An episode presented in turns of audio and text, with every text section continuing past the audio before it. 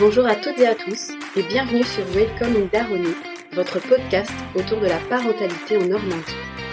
Je suis Jennifer Thévrier, rédactrice du site Les Petits Normands, la Normandie en famille depuis 2013 et maman de trois enfants. Vous retrouverez un épisode les deuxième et quatrième jeudis de chaque mois.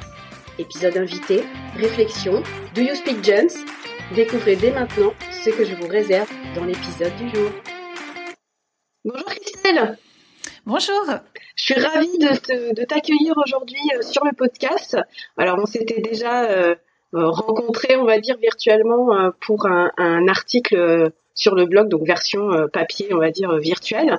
Et puis bah là, l'actu a fait que j'avais envie de te refaire venir sur le podcast pour ceux bah, qui préfèrent la version à l'écoute parce que tu as une nouveauté et puis bah, tu vas nous présenter un petit peu ton univers et tout ça. Donc, est-ce que tu peux te présenter, s'il te plaît? Oui, et puis déjà, merci de m'avoir invité. Je suis ravie euh, d'être avec toi euh, pour ce podcast. Alors, je me présente, je m'appelle Christelle Deveza. J'ai 39 ans. J'habite près de Caen. J'ai trois enfants. Et donc, j'ai créé une maison d'édition jeunesse il y a de ça presque deux ans, euh, qui s'appelle Point à la ligne et qui a pour particularité de représenter euh, toutes les familles. Et alors, comment tu es venue à ça? Est-ce que tu viens du monde de l'édition? Euh, Voilà, c'est quoi le parcours jusqu'à Point à la ligne il y a deux ans? Alors pas du tout. Je viens pas du tout du monde de l'édition, mais j'étais pas loin. J'étais journaliste pendant 15 ans. Et euh, un jour, j'ai eu cette idée-là de représenter euh, toutes les familles. Alors quand je dis toutes les familles, j'entends par là euh, les familles homoparentales, les familles recomposées, les familles monoparentales, etc. Parce que je trouvais à l'époque déjà que on nous présentait toujours des histoires où il y avait un papa et une maman. C'est vrai. Et ce qui est très bien, je, je, je n'y vois rien de mal, mais je trouvais que ça manquait de diversité et surtout ça manquait de diversité normale. C'est-à-dire que on voit beaucoup d'histoires, j'ai de deux maisons parce que les parents sont séparés, qui expliquent ce que c'est que d'être dans une famille de parents séparés. C'est très utile au moment des séparations. Et moi, je trouvais qu'il manquait l'étape d'après, l'étape qui raconte aux enfants qu'une fois que papa et maman sont séparés, que leur vie elle est euh, une semaine là, une semaine là-bas, et eh ben que c'est leur quotidien et donc euh, de le représenter sans en faire le sujet principal des histoires. Et de la même façon pour les familles euh, homoparentales, il y a des livres qui, qui expliquent j'ai de papa, j'ai de maman. Mais moi, ce que je voulais, c'était des histoires du quotidien euh, j'ai un petit frère, j'ai une petite sœur, euh, je rentre à l'école et il se trouve que j'ai deux mamans. Mais en fait, c'est pas ça le sujet. Intégrer à l'histoire en fait, que ça soit dans le paysage de l'histoire, mais pas le point central de l'histoire. Ouais, que ce soit le contexte. Comme tu disais, les familles, euh, toutes les familles, en fait, les, familles actuelles, parce qu'un papa, une maman, bon bah c'est vrai que on voyait ça il y a quelques années où c'était le le, on va dire le, la, formule standard, mais maintenant en fait il y a des familles et donc euh, c'est ça qui est intéressant dans tes dans tes livres, c'est que ben voilà il y a, y a, plusieurs types de familles et chacun euh, chaque enfant peut se retrouver dans tes livres. Exactement. En fait, je crois qu'on sous-estime un petit peu euh, le nombre d'enfants qui sont dans des familles qui ne sont pas, qui ne sont plus papa et maman, et, et ils sont peu représentés, mais même autour de nous, dans les livres, dans les histoires, dans les films, etc. Ou alors on en fait toujours un sujet euh, un petit peu, euh, une problématique, un peu euh, quelque chose, un problème à régler en fait. Alors que pour moi, pour moi, tout va bien. C'est-à-dire qu'une fois qu'on a expliqué aux enfants, une fois que euh, qu'ils sont dans leur vie, eux, ils se posent plus de, plus de questions en fait. Hmm. Et, euh, et, je trouve que c'est important pour les enfants qui sont concernés. Je trouve que c'est hyper important qu'ils soient représentés d'une façon positive. Tout à fait. Et tout à fait normal parce que leur vie, elle est normale qu'ils aient deux mamans, deux papas, une maman célibataire, un beau-père, une belle-mère. Ils, ils, ont une vie tout à fait classique. Et, euh, et je trouve que c'est hyper intéressant aussi pour les enfants qui sont dans des familles dites classiques, de simplement constater que bah, qu'il y a d'autres modèles qui existent et que tout va bien. ouais, moi c'est vrai que ce que j'apprécie dans tes livres, c'est que du coup d'avoir euh, euh, différents modèles de famille, ce qu'ils peuvent avoir autour d'eux, mais euh, sans vraiment se poser la question. Enfin, juste à un moment donné, peut-être, voilà, je dirais, inviter un anniversaire, chose comme ça. dire tiens c'est bizarre, il a deux mamans, pourquoi moi j'ai un papa et une maman, enfin comment ça se fait. Mais en fait d'avoir différents modèles des familles, c'est vraiment aller vers une, eh ben une plus de tolérance en fait et de normalité. Parce que c'est quand on comprend pas une situation qu'on va aller dans des dans des dans des cas de c'est pas normal. Et là en fait de voir que bah dans des livres bah il y a un petit garçon qui a deux mamans euh, euh, je trouve que voilà c'est vraiment aller vers euh, la tolérance et, le vivre ensemble en fait en fait c'est ça c'est-à-dire que pour moi toutes ces familles là elles existent elles sont là et elles ont tout autant le droit d'être présentes, d'être représentées que n'importe quelle autre. Il n'y a pas une famille, il n'y a pas un modèle familial qui prévaut. Donc, on les représente de la même famille, de la même manière euh, dans les livres pour enfants. Je trouve qu'on se pose parfois trop de questions euh, et on se pose nous adultes plus de questions que, les enfants ne s'en posent. Les enfants quand ils vont te dire euh, ah tiens mon copain Gaspard il a deux mamans, euh, tiens bah pourquoi moi j'ai un papa et une maman, ils, ils se la posent d'une façon tout à fait comme ça, curieuse, mais il n'y a pas de, il y a pas de jugement derrière. C'est juste, il, le découvre de la même façon qu'il dirait tiens, les tortues, elles ont une carapace. Bah, pourquoi elles ont une carapace? Voilà. Et en fait, parfois, les parents, nous parents, on se pose plus de questions qu'eux et on se retrouve un petit peu bloqué par cette question. On se dit comment je vais lui dire? Et en fait, euh, juste en lui disant, bah, tu vois, c'est comme dans, dans ton livre, Jules n'aime pas sa petite sœur, il y a deux mamans. Ah oui, c'est vrai. Voilà, c'est mm. ça mon but. Mon but, il est là. Il est de euh, que, que, que toutes, toutes ces familles, elles, soient là et que euh, on en parle ou on n'en parle pas, on fait comme on veut, mais elles sont là parce que dans la vie, elles sont là. et puis, même, j'irai plus loin, tu vois, c'est, je trouve que c'est très important parce que ça ouvre une porte sur ce qui peuvent être et sur les différents modèles qu'ils peuvent avoir par la suite, c'est-à-dire qu'ils se disent, bah, si quand ils découvrent euh, à l'adolescence ou autre, euh, une sexualité différente de la norme. Je mets des guillemets parce qu'il n'y a, a pas de norme, mais c'est encore une problématique de gens qui disent il y a une norme. Mais euh, de se dire c'est possible, je l'ai vu quand j'étais petit et, tout va bien. En fait, euh, j'ai le droit à avoir une vie euh, différente du modèle que j'ai pu avoir si j'ai eu un papa et une maman. Et je trouve que c'est hyper important de montrer que, ben, en fait, il y a plein, plein d'autres modèles qui existent et que c'est à eux de, bah, de, de, voir la vie qu'ils vont avoir et ils n'ont pas un truc tracé. Donc d'avoir des livres comme ça, je trouve c'est hyper important pour leur montrer un paysage différent d'un truc complètement normé, enfin hétéronormé. Donc euh, moi je trouve que voilà, c'est d'utilité publique. Ouais, je pense aussi. non, mais et je le fais. Euh, ce qui me tient aussi à cœur, c'est de faire tout ça euh, sans militantisme. Je trouve, je trouve formidable le travail des militants dans chacune des catégories, on va dire, les militants qui, qui, milite pour la meilleure représentation des familles euh, homo, euh, les, euh, les côtés aussi les communautés de mamans solo aussi qui qui, qui, travaillent dur pour montrer pour de, pour avoir le droit euh, d'avoir plus d'aide etc parce qu'elles sont elles sont c'est des warriors ces femmes là et et je trouve qu'elles font un, toutes, toutes ces associations un travail formidable. Euh, et moi, euh, moi, je, je, je, fais, je suis pas dans le militantisme. Moi, j'apporte un peu euh, euh, ça avec un peu de douceur et justement pour euh, atteindre des gens qui sont un peu rebutés par euh, le côté le côté militant. moi, je viens d'une façon très subtile en fait dans les bibliothèques des enfants mmh. parce que euh, voilà, et, je laisse le choix aux parents. Euh, S'ils ont envie euh, de d'en profiter pour aborder le sujet de l'homoparentalité, ils le peuvent.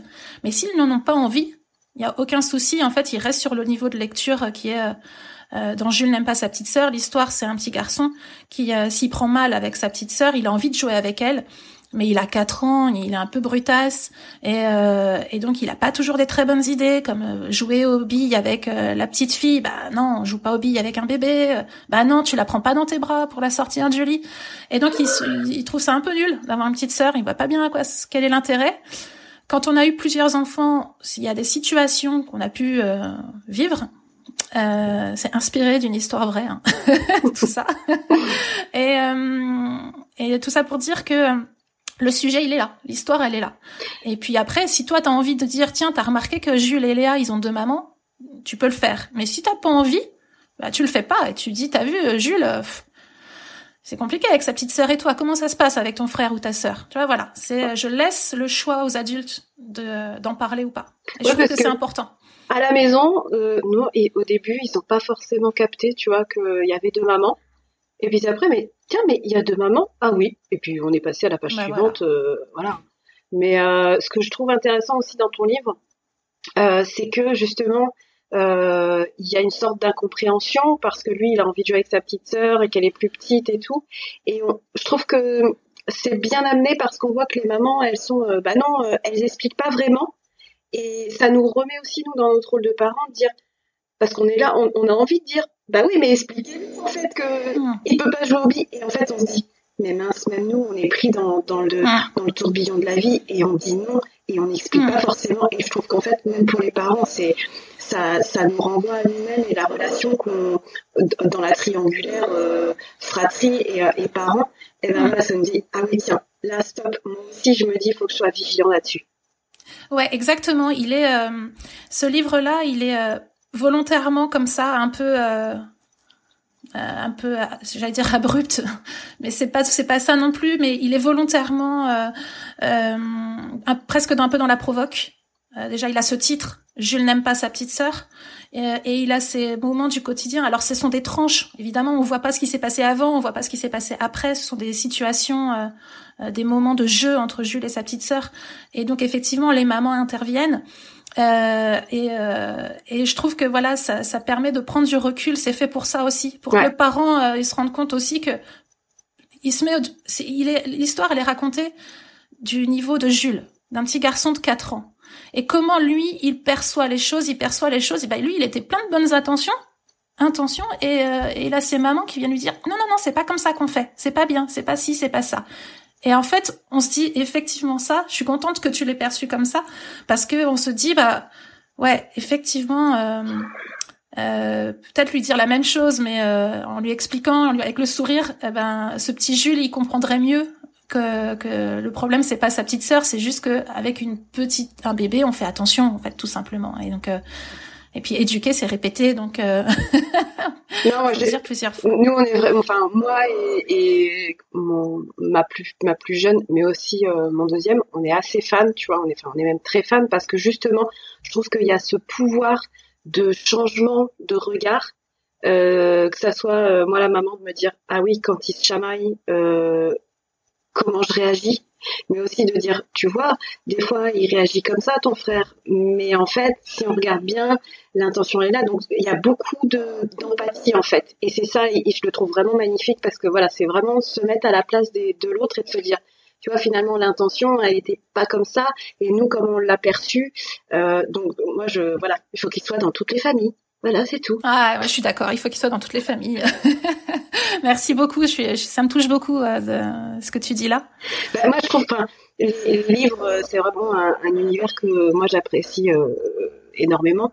Et euh, je trouve que c'est, euh, bah, moi, comme j'étais médiatrice culturelle, il y a toujours ce, ce, ce rapport au lien. Et je trouve que les livres, c'est vraiment des médiateurs. Et là, le tien, bah, vraiment, il joue ce rôle de médiation, de pivot en fait entre les membres de la famille, que ce soit un papa ou une maman qui raconte, et les enfants d'une fratrie. Et vraiment, je trouve qu'il est vraiment à propos pour être. Donc quand je te dis qu'il doit être dans toutes les familles, c'est pas euh, juste de la flatterie, hein, c'est vraiment, je le pense. Merci, merci. et il y a donc il y a un deuxième livre, euh, Louis ne ressemble pas à son frère, qui me tenait aussi euh, beaucoup à cœur parce que là, c'est un sujet qui est pas du tout abordé euh, en, en, temps normal dans les livres, dans les albums jeunesse. Euh, c'est le sujet de la ressemblance. Oui. Et, euh, et ce livre-là, il me, il me, il me touche énormément euh, parce que c'est mon histoire perso à vrai dire. Euh, c'est euh, mes enfants. Donc l'histoire, pour dire aux auditeurs, euh, pour raconter qu'ils l'auront pas vu, euh, c'est un, un, petit garçon qui s'appelle Louis, qui euh, à la peau métissée comme celle de son papa. Euh, et il a un petit frère qui s'appelle Arthur. Alors Arthur, lui, il a peau très blanche comme celle de son papa. Donc en fait, voilà, ce sont deux frères qui n'ont pas le même papa. Donc euh, on, suppose que c'est une famille recomposée, que la maman euh, euh séparée a refait sa vie euh, avec un, un, autre compagnon, qu'ils ont eu ensemble un enfant. Et donc il y a ces deux frères. J'y tiens. Ce sont pas des demi-frères, ce sont des frères. Euh, et, euh, et, qui euh, le grand s'interroge un petit peu tristoun parce que parce que son petit frère ne lui ressemble pas. Et, et la maman va aller leur expliquer que bah si, en fait, ils se ressemblent. Alors ils n'ont pas la même couleur de peau, ils n'ont pas la même couleur de cheveux, ils n'ont pas la même couleur d'yeux. Et pourtant, si, si, ils se ressemblent, ils se ressemblent, ils ont la même façon de rire, ils ont la même façon de jouer, euh, ils sont, euh, ils, sont frères par les moments qu'ils partagent et pas uniquement par une ressemblance physique. Et ça, c'est euh, l'histoire de, de, de, mes enfants. Mais je suis dans ce cas-là. J'ai euh, un, un, mon fils aîné. Euh, je me suis séparée de son papa quand il était tout petit. Donc ça, c'est mon histoire euh, personnelle qui est décrite dans ce livre parce que mes enfants donc n'ont pas le même papa et, euh, et physiquement ils ne se ressemblent pas. Parce que j'ai effectivement mon fils aîné qui est métissé alors que mon, mon, deuxième et puis ma troisième parce qu'entre temps j'ai une petite fille sont euh, blonds aux yeux bleus euh, avec la peau très claire. Et donc euh, euh, et ça me tenait à cœur que de représenter ce modèle-là de famille aussi où au premier regard on n'a pas l'impression qu'ils soient frères et sœurs. Et puis mais en fait si tellement. Ils ont tellement de choses qui font qu'ils sont frères et sœurs que que c'est important aussi de le dire. Et en plus moi je ressemble pas du tout à mon frère et à ma sœur alors qu'on a le même patrimoine génétique et euh, ça m'est arrivé mais tellement de fois dans mon enfance qu'on me dise euh, quoi c'est ta sœur euh, la brune avec les cheveux frisés et la peau mate et les yeux marrons? Bah ouais. Ah bon? T'es sûre? T'as pas été adoptée? Ah, L'horreur. Ah non mais un nombre incalculable de fois. Et et puis ça a créé chez moi des moments où vraiment j'étais en souffrance, enfin, j'étais mmh. triste. J'étais vraiment très très triste de, de, de ne pas me reconnaître dans les euh, dans les traits euh, physiques de mes frères et sœurs. Et euh, et donc bah ça me tenait vraiment à cœur de de dire mais en fait on s'en fout. C'est ça. Et, et oui, ma sœur et moi, et, ouais, on se ressemble pas physiquement, mais tu peux pas faire plus sœur. Et donc bon bah voilà. Donc voilà, et je suis, je suis hyper touchée parce qu'en plus ce, voilà, ce bouquin-là, il a il a de très bons retours. Et euh, il a gagné un prix de jeune lecteur. Je suis très fière. Eh ben, ils ont bien eu raison, les jeunes lecteurs. Moi, ce que j'ai vraiment euh, aimé dans ce livre-là, euh, c'est pareil en fait, c'est que, bah, comme tu dis, ils sont frères, ils sont pas demi-frères. Euh, ça, c'est pareil, c'est une conception euh, d'adulte de dire euh, demi pour, je sais pas, redonner la place aux parents qu'on veut squeezer, mais en fait, on squeeze personne. En fait, on pense aux enfants et en fait, eux, ils vivent ensemble soit des demi-frères, demi-sœurs, en fait, c'est, l'amour, il est entier. Donc, on peut pas faire des demi. Enfin, je trouve que c'est ça, en fait, quand on, a des enfants, euh, souvent, il y en a qui se disent, mais pourquoi, pourquoi te, l'aîné dit pourquoi on a fait un deuxième? Je te suffisais pas. Euh, enfin des choses comme ça. Et en fait on dit non mais en fait mon cœur il se découpe pas. C'est pas un gâteau où je vais mettre des parts mais il grossit en fait et il a il a il a il a la place pour euh, pour tout le monde. Et quand on, on change de partenaire pour avoir et qu'on a d'autres enfants c'est pareil en fait. Euh, et eux, c'est comme ça. L'amour, ils ont un, un, frère et une sœur qui arrivent, mais ils vont pas se dire alors attends, je fais une moitié parce que c'est pas le même papa ou la même maman que moi. Mais en fait non, ils intègrent ce nouveau papa ou cette nouvelle maman. Euh, et puis enfin voilà. Donc euh, je trouve que c'est toujours, tu vois, se remettre à la place des enfants, tes livres, et de, de retrouver cette innocence, de perdre ce truc abrupt d'adulte de dire ouais c'est des demi frères, demi sœurs bah non, ils se ressemblent pas, tu sais, de rester, rester dans l'apparence, dans la surface, pour remonter dans, le cœur, en fait, vraiment dans le cœur, euh, comme les enfants, en fait. Ils sont dans les émotions, ils sont dans le cœur, et de se dire, bah oui, physiquement, ils se ressemblent pas, mais quand tu vois, comme tu disais, on peut avoir la même génétique euh, des deux côtés et pas se ressembler, mais en fait, c'est quoi être frère et sœur, finalement? C'est ça, c'est exactement ça. Et, euh, et tu vois, euh, euh, moi, quand j'écris mes, histoires, je les écris euh, pour les enfants. C'est-à-dire que euh, je, je me mets, euh, j'imagine, j'imagine vraiment le, le, raconter aux enfants. Et donc, je me mets à leur, c'est pas que je me mets à leur place, vraiment, mais mais j'essaye en tout cas de de leur parler, de leur parler euh, vraiment de cœur à cœur. Et, euh, et c'est ce que j'essaye vraiment de faire transparaître. transparaître non. C'est ouais, mais je pense que c'est ça qui se ressent énormément. C'est que il y a cette, euh, on ressent, tu vois, cette sensibilité que tu as à les écrire euh, et l'émotion. Euh, c'est, vraiment très bien écrit parce que ça se ressent. Et, euh, et ça remonte en fait de. En fait, je pense que ça parle aux enfants, aux enfants qui sont à l'intérieur de nous. Et c'est pour ça que ça fait remonter des choses comme ça, tu vois. Bah, je suis très très touchée vraiment de, de tes mots parce que parce que j'ai j'ai j'ai comment Ouais, c'est quelque chose qui me tient à cœur. Je le fais, euh, je le fais toute seule.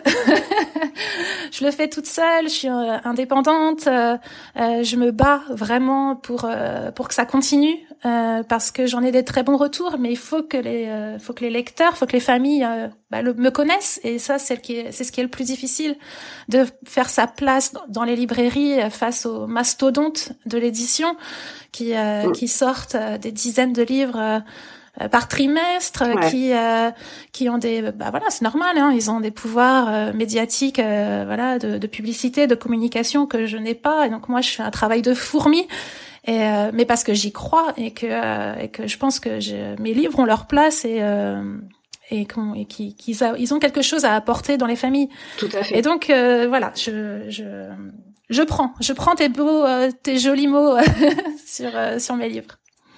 Et alors, des jolis mots, donc toi, tu les poses sur papier. Tu as aussi euh, une illustratrice qui a fait des dessins, mais ils sont magnifiques. Je trouve qu'en fait, tu vois, je te, je te parlais de, de, de, de, parler de, à l'enfant intérieur qu'on a.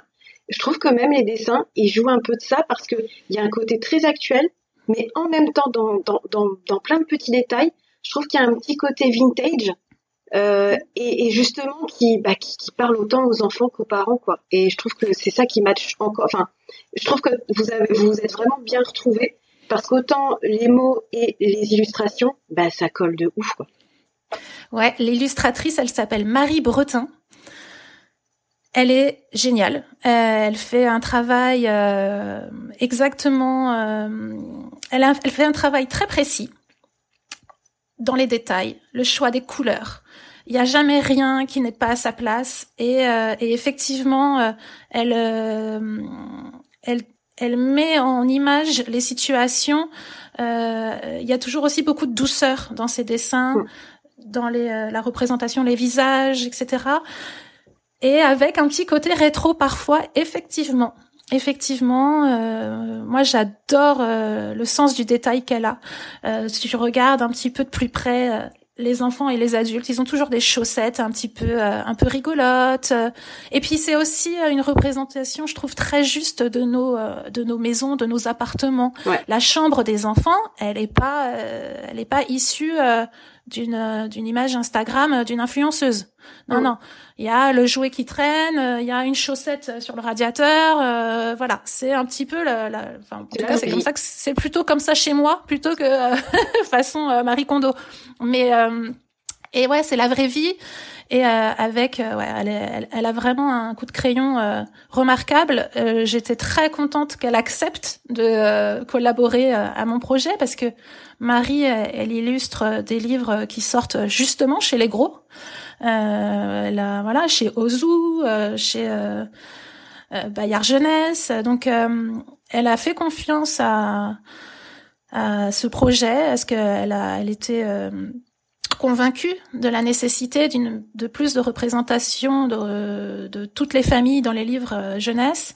Et donc elle m'a suivie euh, et euh, j'en suis ravie. Là, elle a fait aussi les illustrations du troisième album qui sort le 10 mars.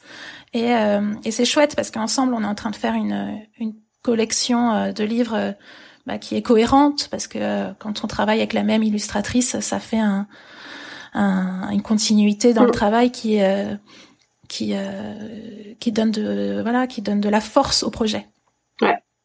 Alors ce troisième livre, on y vient parce que c'est une grosse actu aussi, comme tu disais. Donc tu es indépendante et pour ceux qui ne savent pas, quand même, le Covid est passé par là et il y a des grosses difficultés, que ce soit pour les grosses maisons aussi, mais également beaucoup plus de grosses difficultés pour les plus petits comme toi. Donc, c'est quoi ton actu? Dis-nous tout. Alors, je sors le 10 mars euh, un troisième livre qui s'appelle Nora ne veut pas déménager, qui cette fois euh, raconte l'histoire d'une petite fille qui habite euh, avec sa maman et leur chat euh, dans un appartement et, euh, un jour la maman décide de déménager. Donc c'est une maman célibataire. Il n'y a pas de doute dans la question. Enfin dans, dans le livre, euh, clairement euh, il n'y a pas de papa.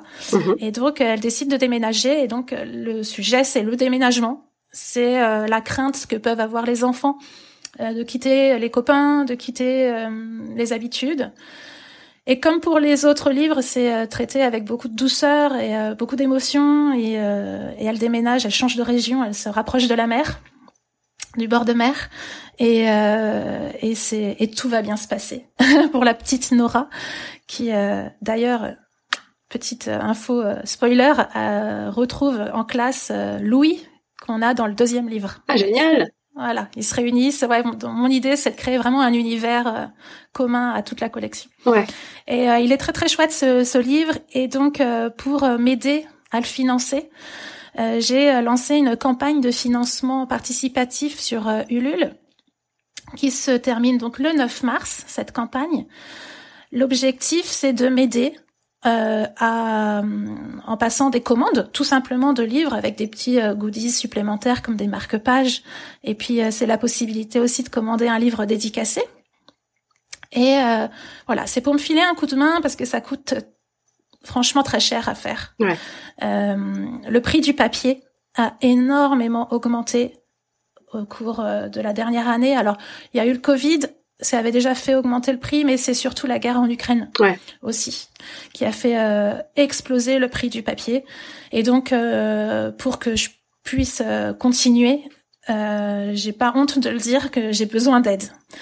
Je vais pas pouvoir continuer à, sinon en fait à investir comme ça pour pour créer pour créer ces livres voilà donc j'ai besoin d'un coup de main il y a cette campagne Ulule qui existe euh, elle a déjà atteint 1000 euh, euros, donc euh, au moment où on se parle, et ce qui est très très chouette. Je, suis vraiment contente. Et donc voilà, plus plus les gens commanderont et m'aideront, ben, plus j'aurai la possibilité de de continuer à faire un du coup un quatrième livre. Parce que celui-là, le troisième, il va exister quoi qu'il arrive. Hein. Il est il est commandé, il est illustré et et je devrais l'avoir euh, le 10 mars pour pouvoir euh, donc dès la fin de la campagne pouvoir expédier aux, personnes qui l'auront commandé euh, expédier leur livre. Alors moi je vais mettre en bio le lien pour Ulule comme ça voilà les auditeurs et les auditrices ils cliquent dessus et puis on y va, on est chauvin, on aide une, éditrice normande avec des super bouquins, voilà, pour les avoir chez soi. si on veut avoir les autres livres c'est possible aussi. Comment on fait? Alors, dans un premier temps, si euh, on veut avoir un, deux ou trois livres, c'est possible via la campagne Ulule. Évidemment, euh, elle est en fait, elle est, euh, elle est axée sur Nora ne veut pas déménager, mais bien entendu, j'ai mis la possibilité de commander Jules n'aime pas sa petite sœur ou Louis ne ressemble pas à son frère ou les trois. Enfin, vraiment, chacun fait ce qu'il veut. Si on veut me, me, donner un petit coup de main en, en donnant 5 euros, c'est possible aussi. En fait, je comprends qu'on n'ait pas non plus les moyens. Euh, Aujourd'hui, les prix augmentent beaucoup partout et, et c'est compliqué. Et ça, je l'entends parfaitement. Donc, euh, un, un, un, petit, un petit encouragement, euh, c'est déjà génial. Et sinon, euh, je mets en vente mes livres sur mon site internet, euh, édition-point-à-la-ligne.com. Je mettrai aussi en bio. On va tout retrouver. Pour te retrouver, tout sera dans la bio. Euh, faut pas hésiter. Et sinon, en fait, mes livres, ils sont euh, en librairie. Euh, il faut les commander aux libraires. certaines librairies me soutiennent, en particulier en Normandie, chez Cheval Crayon à Caen, ah, qui est la librairie jeunesse de Caen, elle est super. incontournable, qui est vraiment super. c'est la première librairie que j'ai démarché. C'est la première librairie qui euh, m'ait accepté euh, euh, mes livres et c'était euh, c'était un grand un, une grande étape pour moi. Il y a aussi Brouillon de culture à Caen qui qui propose mes livres. voilà, donc il y a localement plusieurs librairies, mais c'est compliqué de faire la liste comme ça. Ouais, ouais. Donc, donc normalement, les libraires peuvent me passer commande si s'ils sont réclamés par des clients. réclamez-les, allez dans les librairies ou sur le site internet. Ou sur le site internet, comme ça je paye pas de commission. Voilà, comme ça, allez directement sur le site internet. Non, mais faites comme vous voulez, mais euh, essayez de les découvrir, c'est euh, voilà. Et alors, est-ce que tu as d'autres actus? Oui, j'en ai plein. c'est bien. Ouais, c'est bien. J'essaye je, d'occuper mes week-ends. Euh... non, j'essaye de, de, voir mes enfants aussi. Bah oui, ce que j'allais dire, avec trois enfants, t'es quand même bien occupé quand même. Ouais, ouais, ouais, mais c'est vrai que là, avec la sortie du livre, je, je mets un coup d'accélérateur et euh, pour euh, pour bah, pour le faire découvrir. Et donc, je serai le dimanche 12 mars au euh, festival de littérature de La Saucée, c'est à côté de Rouen. Ouais. Euh, ce jour-là, il y a 77 auteurs qui seront là. Euh, alors, euh, Michel Bussy aussi sera là pour info, ouais. si vous aimez euh, ses livres. Euh, et donc, il y aura moi toute la journée. Et c'est lors de ce salon que je recevrai le prix jeune lecteur pour Louis ne ressemble pas à son frère. Donc, ça va être chouette.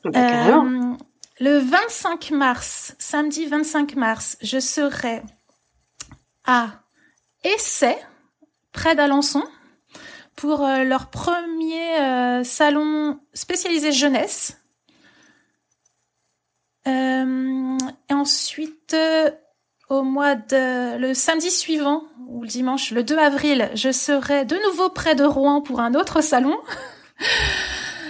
Euh, et le mois de mai, je le passerai les 13 et 14 mai au salon des familles. Ben oui, on va se retrouver là-bas. Ouais, je suis très contente de participer à la première édition de ce salon euh, pour les familles. Euh, je présenterai mes livres euh, et puis je ferai un petit passage au salon Époque qui se tient le même week-end pour une séance de signature pour le dernier livre, pour Nora ne veut pas déménager. Et ben voilà, on va pouvoir te retrouver, qu'on soit en ex Normandie, dans l'Ordre, sur Caen, enfin voilà, au moins on va pouvoir te trouver trouver des livres à ces occasions On pourra les acheter sur les salons oui, on peut les acheter sur les salons et quand et comme je suis là, je propose de, de les signer. Bah, c'est super. Euh, voilà, des dédicaces, ça fait toujours plaisir aux, aux enfants d'avoir leur nom euh, écrit dessus. ah mais carrément. Non mais c'est clair. Eh ben super. Alors moi, je termine souvent en demandant un endroit favori où t'aimes te te balader, alors que ça soit avec tes enfants ou toute seule, hein, parce que des fois ça fait du bien aussi de se balader toute seule pour bah, justement peut-être penser à d'autres histoires. Voilà, un endroit parmi évidemment beaucoup, mais que tu apprécies particulièrement. Très facile de répondre à cette question. Je pense immédiatement à la plage de Merville-Franceville, qui est pas très loin d'où j'habite, et euh, j'adore aller là-bas avec mes enfants Ouais. Euh, parce que euh, dans ce, ce, même endroit, mes trois enfants qui ont des âges euh, bah, différents, parce que j'ai la petite qui a pas encore trois ans, le deuxième, il a 6 ans et le grand, il va avoir 11 ans. Et donc, en gros, euh, j'adore y aller parce que mon grand, il s'éclate sur le pump track à faire de la trottinette. Euh, les plus jeunes, euh, ils ont une aire de jeu gigantesque euh, pour s'éclater. On peut faire des pique-niques sur la plage. Euh, voilà, c'est se promener, marcher dans les dunes et tout. Enfin, j'adore aller là-bas. C'est c'est très ressourçant et, et c'est pas un hasard si dans Nora ne veut pas déménager la famille s'installe euh, en bord de mer, quitte une grande ville euh, pour euh, pour aller prendre l'air. Ça fait du bien. super. Et ben, merci beaucoup, Christelle. Donc moi, je mets toutes ces infos en bio. Évidemment aussi sur les réseaux, je vais les remettre. et puis de toute façon, bah, nous, on se retrouve les 13 et 14 mai au Salon des Familles et sur le Festival Époque.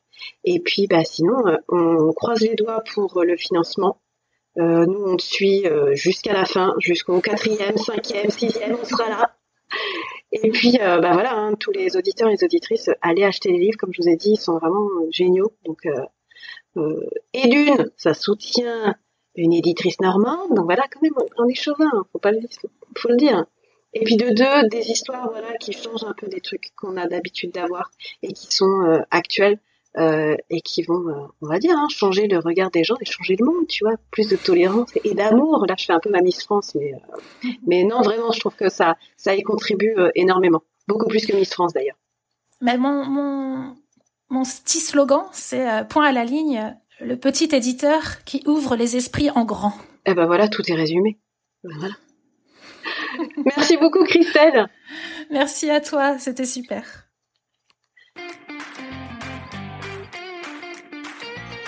Merci d'avoir écouté cet épisode de Welcome Daroni. N'hésitez pas à me dire ce que vous en avez pensé en commentaire, à partager le podcast sur les réseaux sociaux ou autour de vous, le bouche à oreille, et à mettre des étoiles si vous avez aimé. C'est un peu comme mettre des paillettes dans ma vie. Je vous retrouve très bientôt pour un nouvel épisode. Entre-temps, prenez soin de vous et à bientôt en Daronie.